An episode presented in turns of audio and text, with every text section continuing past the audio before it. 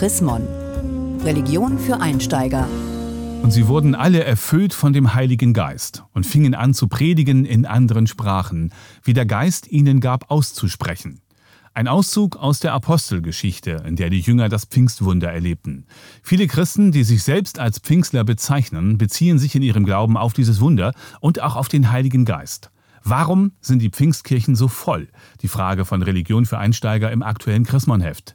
Henning Kiene, Pastor im Kirchenamt der Evangelischen Kirche in Deutschland. Aber zuerst noch die Frage, was sind eigentlich Pfingstkirchen? Die Pfingstkirchen sind Kirchen, die sich vom dritten Artikel des Glaubensbekenntnisses her erklären. Da heißt es, ich glaube an den Heiligen Geist, die heilige christliche Kirche.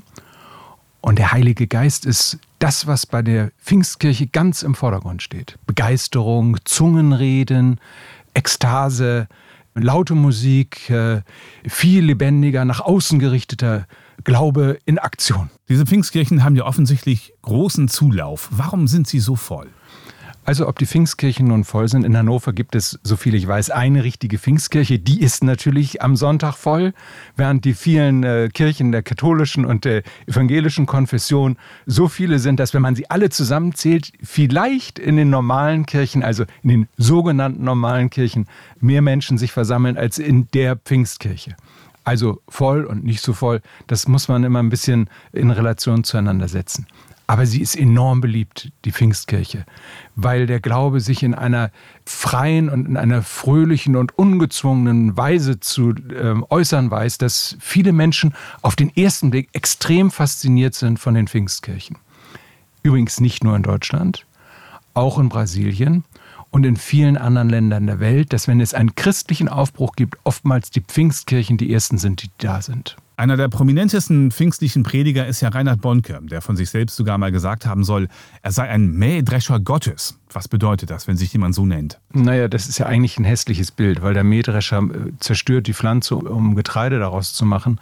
Aber sie ist dann wirklich auch kaputt, die Pflanze. Und wenn die Pfingster tatsächlich sagen, dass sie die Menschen so verändern, wie das Korn auf dem, vom Halm getrennt wird im Mähdrescher, dann ist es kein besonders einladendes Bild. Ich möchte nicht in einen Mähdrescher reingeraten, selbst wenn ich als Christ oder als Christin hinten rauskomme. Es gibt ja vor allem hier in Deutschland auch viel Kritik an solchen Protagonisten wie Reinhard Bonke und auch an den Pfingstkirchen grundsätzlich.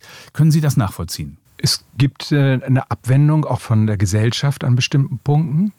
Die Frage zum Beispiel Sexualität, Sexualität vor der Ehe wird sehr konservativ äh, beraten.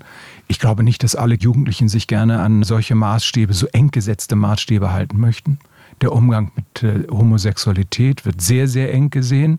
Da sind wir in der Gesellschaft und in den großen Kirchen erheblich weiter. Insofern äh, ziehen sich die Pfingstler natürlich Kritik zu, auch weil sie eben nur auf einen Teil des Glaubens gucken und nicht den anderen gleichzeitig mit im Blick haben, weil sie mit sehr viel Enthusiasmus an ihre Sache gehen.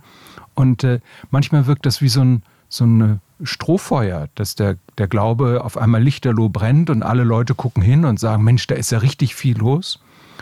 Und die Glut und die Lagerfeuer, die sonst in Sachen Glauben überall brennen, übersieht man natürlich aus dieser Perspektive auch gerne mal. Können die anderen Kirchen vielleicht auch profitieren von den Pfingstkirchen? In den Kirchen gibt es ja seit vielen Jahren die charismatische Gemeindeerneuerung, die Glaubensformen der Pfingstler in die großen Kirchen hineingeholt hat. Das ist seit vielen Jahren, Jahrzehnten ist das üblich, dass es Gemeinden gibt innerhalb der Kirche, die sich pfingstlerisch engagieren. Und da hat jede Kirche sehr viel von gelernt, weil wir zum Teil das Liedgut übernehmen, ähm, die Gesänge, auch manchmal das Unmittelbare, die Form zu beten und sich zu freuen, ist in vielerlei Hinsicht auch in die, die sozusagen normalen Kirchen mit eingegangen. Vielen Dank, Henning Kiene, Pastor im Kirchenamt der EKD in Hannover zur Chrismon-Frage. Warum sind die Pfingstkirchen so voll? Haben Sie Fragen oder Anregungen, dann schreiben Sie uns unter leserbriefe.chrismon.de. Mehr Informationen unter www.chrismon.de